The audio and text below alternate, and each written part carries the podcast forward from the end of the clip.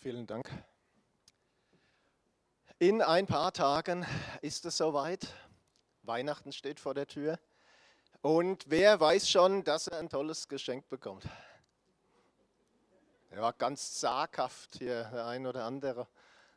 Ganz zaghaft. Ja, aber wir feiern ja nicht wegen den Geschenken, wir feiern, weil Jesus Christus in diese Welt gekommen ist. Das ist die, die echte Zeitenwende um mit den Worten unseres Bundeskanzlers zu sprechen. Aber, und das glaube ich, haben wir gerade in diesem Jahr äh, erlebt, wenn wir mal ganz ehrlich sind und in die Welt reinschauen, werden wir feststellen, dass das mit Jesu kommen nicht alles automatisch und von selbst jetzt perfekt und, und super und vollkommen irgendwie gewesen wäre. Ja, also vieles, ganz vieles scheint noch an uns zu liegen. Ganz vieles scheint noch an unseren Entscheidungen zu liegen. Und da gibt es eine interessante Stelle aus 5. Mose, 5. Mose 30. Da sagt Mose bzw. Gott zu Israel, ich nehme Himmel und Erde heute über euch zu zeugen. Ich habe euch Leben und Tod Segen und Fluch vorgelegt, dass du das Leben erwählst und am Leben bleibst, du und deine Nachkommen. Ja, hier geht es um eine Wahl und bei jeder richtigen Wahl, es sei denn, du bist vielleicht gerade in China oder in Russland, aber bei jeder richtigen Wahl gibt es mindestens eine Alternative. Und so ist es hier auch die Wahl zwischen Segen und Fluch, die Wahl zwischen Tod und Leben. Tod und Leben, das hört sich erstmal ziemlich äh, eindeutig an. Ich meine, wer von euch würde behaupten, er sei tot? Aber wenn wir in die Bibel schauen, sehen wir es ein bisschen komplexer. Und wenn wir mal reinschauen, nur mal im Neuen Testament, Thanatos, das griechische Wort für Tod, was kann das alles bedeuten. Und äh, einmal ganz klar der körperliche Tod. Ähm, so war das bei dem Lazarus. Lazarus war gestorben, der war richtig tot. Der war nicht scheintot, ja? der war richtig tot. Das war ja die Voraussetzung für die Auferweckung, für dieses Wunder. Also der körperliche Tod, das ist normalerweise, was wir mit dem Wort Tod in Verbindung bringen. Der körperliche Tod. Wir wissen, unser, unser, unser Körper hat ein Verfallsdatum und irgendwann sind wir, sind wir tot, wenn Jesus nicht vorher wiederkommt. Aber da gibt es noch mehr. Paulus schreibt, die Sünde benutzte das Gebot, um mich zu täuschen und zu töten.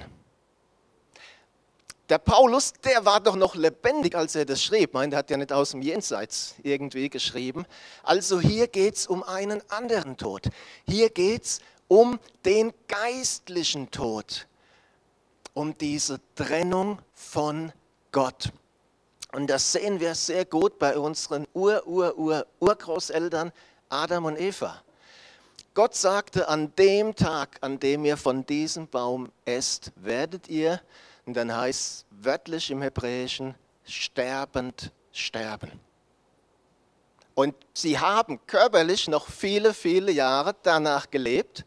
Der körperliche Tod kam erst später, aber geistlich waren sie ab diesem Moment tot. Diese vorher ungetrübte Gemeinschaft mit Gott war zerbrochen. Der geistliche, der geistliche Tod. Und wir finden in der Offenbarung noch eine weitere Bedeutung. Da heißt es, wer den Sieg erringt, dem wird der zweite Tod nichts anhaben können. Also der, der zweite Tod, der Tod, der nach dem körperlichen Tod kommt. Und das ist vom Zusammenhang her der ewige Tod. Der ewige Tod, die ewige, unabänderliche Trennung von Gott. Durch den Fehltritt von Adam und Eva kam der Tod in diese Welt in einem umfassenden Sinne. Und ich weiß nicht, ob du schon einmal darüber nachgedacht hast. Alle Probleme der Menschheit begannen mit diesem Tag. Und jeder Mensch, der in diese Welt hineingeboren wird, befindet sich erstmal im Bereich des Todes. Ob uns das gefällt oder nicht, ob wir uns dessen bewusst sind oder nicht. Jeder Mensch, der in diese Welt kommt, ist erstmal im Bereich des Todes. Die gute Nachricht ist, Jesus Christus ist gekommen, um uns aus diesem Bereich des Todes herauszuholen in den Bereich des Lebens. Jesus hat über sich selbst gesagt, der Dieb, also der Teufel, der Dieb kommt nur, um zu stehlen, zu töten und zu verderben. Ich bin gekommen, damit sie das Leben haben und es im Überfluss haben. Wer mein Wort hört und dem glaubt, der mich gesandt hat, hat das ewige Leben. Er kommt nicht ins Gericht, sondern ist aus dem Tod ins Leben hinübergegangen. Und das sehen wir sehr gut. Auch da gibt es keinen Automatismus. Jesus sagt, wer dem glaubt, der mich gesandt hat. Also es bedarf auch hier einer Wahl, es bedarf einer Entscheidung, einer Glaubensentscheidung für Jesus Christus. Das ist die, die erste und wichtigste Wahl auf dem Weg zum Leben. Und ich weiß nicht, ob du heute zum ersten Mal vielleicht hier bist oder schon seit 50 Jahren. Okay, so lange gibt es die Gemeinde noch nicht. Aber schon sehr, sehr lange Zeit kommt, kommst. Wenn du diese Glaubensentscheidung für Jesus noch nicht getroffen hast, lass diesen Tag nicht vorübergehen. Und es ist nicht schwer. Wisst ihr, wir Deutschen, wir Deutschen, wir machen die Dinge gerne kompliziert. Du brauchst da kein Theologiestudium, du brauchst da keinen dreijährigen Bibelkurs. Es ist ein einfaches Gebet, eine Entscheidung für Jesus als Erlöser und Herrn deines Lebens. Und wenn du diese Entscheidung noch nicht getroffen hast, ich lade dich ein, komm nach dem Gottesdienst zu Sita und mir. Wir helfen dir einfach bei diesem Gebet. Das ist die wichtigste Entscheidung unseres Lebens. Es bringt uns aus dem Bereich des Todes in den Bereich des Lebens, in Gottes Leben für Zeit und Ewigkeit. Aber es ist wirklich der erste Schritt.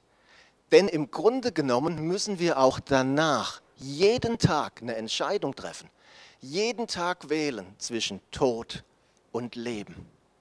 Und du sagst jetzt vielleicht, warum? Ich gehöre zu Jesus. Ich bin errettet und das ist doch völlig unabhängig von meinem Verhalten. Da sage ich, ja, das stimmt, wenn wir zu Jesus gehören, wenn wir uns nicht von ihm lossagen, sind und bleiben wir errettet. Aber wenn wir falsche Entscheidungen treffen, wird es uns schaden. Dann kann das uns schaden und sogar ziemlich massiv. Und das sehen wir sehr gut bei einer Stelle, wo Paulus an die Korinther schreibt über das Abendmahl da sagt er, wenn ihr unwürdig das Brot esst und aus dem Kelch trinkt und damit den Leib Christi entehrt, dann esst und trinkt ihr euch zum Gericht Gottes.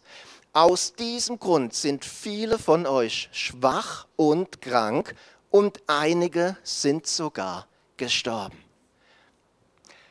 Leute, das ist Neues Testament. Das ist nicht irgendwo im, im dritten Buch Mose. Das ist Neues Testament. Und ganz klar, man muss das ganz klar sagen, nicht jede Krankheit hat ihre Ursache in einer Sünde. Ganz wichtig, da müssen wir auch sehr vorsichtig sein. Krankheit kann viele Ursachen haben, aber eine mögliche Ursache kann Sünde sein. Und Paulus schreibt hier sehr deutlich, falsches Verhalten beim Abendmahl. Ne? Wenn wir mal lesen, die einen, die, die waren betrunken, als sie kamen, die anderen haben das genutzt, um sich satt zu essen, richtig. Ja. Und, und Paulus schreibt hier ganz klar, Leute, das kann zu Krankheit und sogar zu Tod führen. Und dann müssen wir uns doch fragen, okay, ähm, was sagt die Bibel denn sonst noch so? Wo sind Dinge, die uns den Tod bringen. Und wenn wir uns jetzt mal drei Sachen anschauen, ist nicht, nicht vollständig, ja, gibt es ziemlich viel, aber wenn wir uns mal drei Sachen, wollen wir uns jetzt mal anschauen, wo, ich sag mal, eine ziemlich hohe Erfolgsquote ist, okay? Die wollen wir uns einfach mal anschauen. Und, und ein Punkt, der, der steht ganz vorne mit dabei auf der Liste, ist das Thema Ehebruch. Das Thema Ehebruch. Ich kenne wenig Sachen, die so zerstörerisch sind, nicht nur bei den betroffenen Familien, sondern auch in einem geistlichen Umfeld. Und da mal aus, aus Sprüche, ein paar Verse, da heißt es, die Lippen einer fremden Frau sind süß wie Honig, ihr Mund ist sanfter als Öl, doch am Ende ist sie bitter wie Gift und scharf wie ein zweischneidiges Schwert. Ihre Füße führen in den Tod. Ihre Schritte geradewegs ins Grab, damit du den Weg des Lebens nicht erkennst, sind ihre Wege verschlungen und haltlos. Und du merkst es nicht. Das ist jetzt hier eine Warnung speziell für Männer. Männer, passt auf, aber das gilt natürlich genauso für die Frauen. Gilt natürlich genauso für die Frauen. Und wisst ihr, ich glaube, ja, da gibt es, ich sag mal so, diese Atombombeneinschläge. Ja, du bist äh, irgendwo fernab auf einer Konferenz, triffst im Hotel eine tolle Frau und ihr landet in der Nacht im Bett. Das gibt's. Aber ich glaube, ganz oft läuft das anders. Ganz oft fängt es klein und harmlos an. Unpassende Blicke, unpassende Verhaltensweisen, unpassende Kleidung, unpassende Vertraulichkeit und Intimität. Und so geht es Schritt für Schritt für Schritt Richtung Tod. Und es sind schon so viele große Männer und Frauen Gottes in diesem Bereich gefallen. Sollten wir uns hüten zu sagen, kann mir nie passieren, wäre ich ganz vorsichtig damit. Es liegt an uns, das ist auch wieder unsere Entscheidung, unsere Wahl, von Anfang an hier wachsam zu sein, zu sagen, Jesus, hey, der Gedanke eben, dieses Gefühl eben, war nicht okay, vergib mir das, hier hast du ihn, versteht ihr? Von Anfang an sensibel sein, Dinge zu Jesus bringen, uns reinigen zu lassen. Vielleicht auch Beziehungen, wo wir wissen, das ist nicht gut, vielleicht auch zu beenden. Lasst uns da wirklich sensibel sein. Ein heißes Thema, auch in der Gemeinde, in der Gemeinde Gottes. Der zweite Punkt, Rebellion. Rebellion. Und da steht alles so im Zusammenhang mit, mit Undankbarkeit, Auflehnung gegen Gott, Murren. Ähm, Paulus, er schreibt auch wieder an die Korinther und er sagt, lehnt euch nicht gegen Gott auf, indem ihr ihm Vorwürfe macht. Das taten einige von ihnen, das Volk Israel, das taten einige von ihnen und Gott vernichtete sie durch seinen Todesengel. Alle diese Ereignisse sind uns als Beispiel gegeben. Sie wurden niedergeschrieben, damit wir gewarnt sind. Denn die letzte Zeit dieser Welt ist angebrochen. Und wenn wir das lesen, wenn wir das nachlesen in der Bibel, der Auszug von Israel aus Ägypten, das war eine einzige Abfolge von Undankbarkeit, von, von Meckerei, von Vorwürfen gegenüber Gott. Ja, versteht ihr, Gott hat sie rausgeholt mit, mit mächtigen Zeichen und Wundern. Und was war? Dann kam das erste Problem. Und sie sagen, hier Gott, du hast uns nur rausgeholt, um uns hier umzubringen. Versteht ihr das, wie wenn ich Gott ins, ins Gesicht spucke. Und so ging das nicht einmal, das ging ein paar Mal. Und irgendwann sagte Gott, und jetzt ist genug, jetzt ist vorbei. Und diese dieses Murren, diese Unzufriedenheit hat die allermeisten von ihnen den Einzug in das verheißene Land gekostet. Sie kamen nicht rein. Ja, und Paulus sagt, hey, das soll uns als Warnung, als Warnung dienen. Es geht nicht darum, um das ganz klar zu sagen, dass wir Gott was vormachen müssten. Ja, ich muss nicht sagen, hier Gott, mir geht's super, wenn mir eigentlich zum, zum Heulen zumute ist. Das ist damit überhaupt nicht gemeint. Wir, wir dürfen vor Gott ehrlich sein, wir müssen vor ihm ehrlich sein. Aber hier geht es darum, wenn ich immer wieder Gottes Wege ablehne, seine, seine Liebe, seine Güte zu mir immer wieder in Frage stelle, immer wieder undankbar bin, mecker etc. Echt gefährlich. Ein Punkt, der, der Gottes Pläne in unserem Leben zunichte machen kann. Und die, die, die beste, eine der, der besten äh, Mittel dagegen, die Carmen hat es vorhin gesagt, das ist die Dankbarkeit. Dankbarkeit und Lobpreis. Dankbarkeit und Lobpreis, es verändert unseren Blick. Und ich habe mir das wirklich so angewöhnt, wenn ich von, von Wiesbaden, von der Arbeit komme. Ist ja eine Strecke, man fährt ein paar Minuten bis an die Bergstraße. Fünf Sachen, für die ich Gott danke von diesem Tag. Und in der Regel fällt mir immer irgendwas, irgendwas ein. Ja, und es ist wirklich so Dankbarkeit, Lobpreis. Es verändert unseren Blick. Ehrlich sein zu Gott sehen wir auch bei David, der manchmal sehr krass ehrlich war. Aber wir dürfen uns nie gegen Gottes Pläne, seinen Willen, seine Wege auflehnen. Gefährlich. Und da sollten wir uns hüten.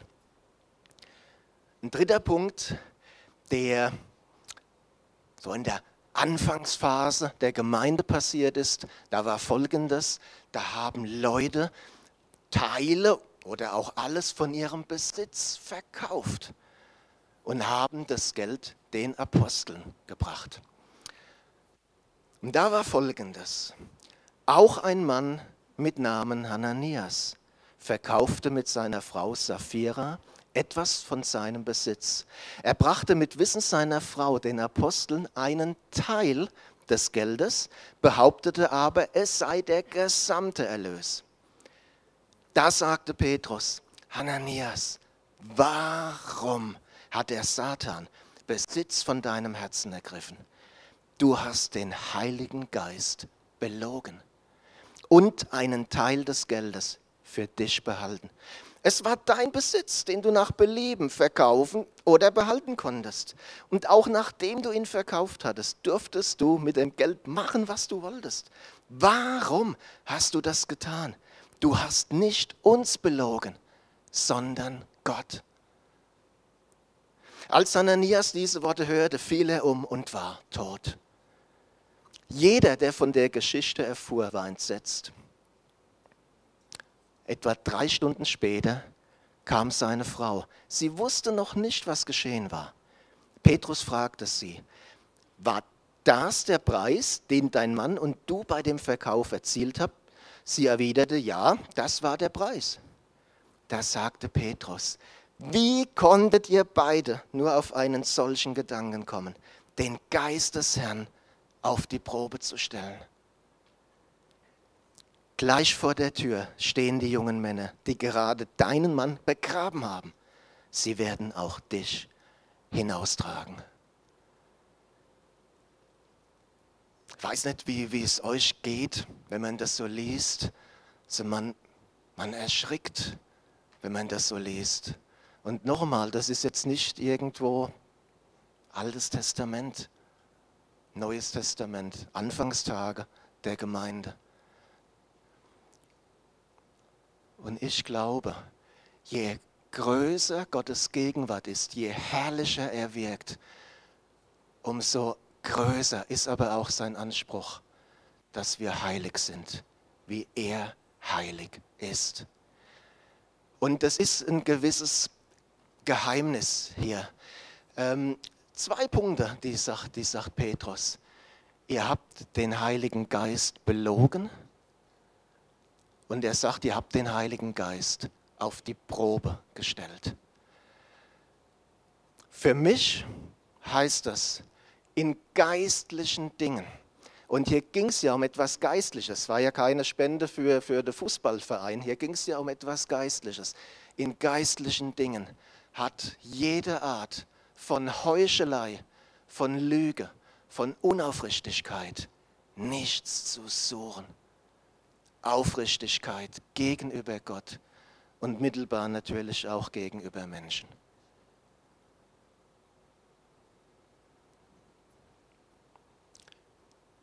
Das Gute ist, Gott ist bei alledem nicht neutral. Gott sagt nicht, ich habe dir vorgelegt, Leben und Tod und wähle, was du willst. Für mich ist beides okay. Ja, mach, treff deine Entscheidung. Hey, ist mir egal. Nein, Gott sagt, ich habe dir vorgelegt, Leben und Tod, damit du, damit du das Leben ergreifst, damit du das Leben erwählst. Jesus sagt von sich, ich bin der Weg, die Wahrheit und das Leben. Und er sagt an einer anderen Stelle von Gott, er sagt, Gott ist nicht ein Gott der Toten, sondern der Lebenden, denn in ihm leben sie alle. Und darum kam Christus auf diese Welt, um uns rauszuholen aus dem Bereich des Todes. Er kam, damit wir Leben haben, in Fülle, im Überfluss. Leben im Körper, Geist, Seele, ein ewiges Leben, aber auch hier und jetzt schon leben. Und ergreift es, lasst es uns ergreifen. Und ich lade euch ein, mal aufzustehen. Lobpreisteam kann auch gerne nach vorne kommen. Und wie gesagt, wenn du diese Entscheidung für Christus noch nie getroffen hast, dann triff sie jetzt. Triff sie jetzt. Sage, Jesus, sei du von heute an mein Erlöser und mein Herr. Und manchmal ist es eine Hilfe, das auch vor, vor Zeugen auszusprechen. Wie gesagt, die Einladung, komm nachher gerne auf uns zu. Vielleicht haben dich aber auch Dinge angesprochen, wo du sagst, ja, da habe ich in meinem Leben Fehler gemacht. Da habe ich in meinem Leben falsche Entscheidungen getroffen. Und die gute Nachricht ist, genau deswegen kam Christus auf diese Welt, um uns davon zu befreien, um uns Vergebung zu schenken. Und bring es ihm jetzt, sag es ihm. Ja, du musst nicht durch den halben Saal brüllen, aber sag es ihm konkret. Bring's ihm konkret, bring's ans Kreuz. Er wartet auf dich, gerade jetzt. Bring's ans Kreuz. Sag Jesus, du siehst, da habe ich mich für den Tod entschieden. Vergib mir das. Befreie mich davon, reinige mich davon und er wird's tun. Dafür kam er doch. Genau deswegen ist er doch gekommen. Und lasst uns einfach zwei, drei Minuten der Stille, wo jetzt jeder, jeder Einzelne für sich vor seinen Gott einfach tritt.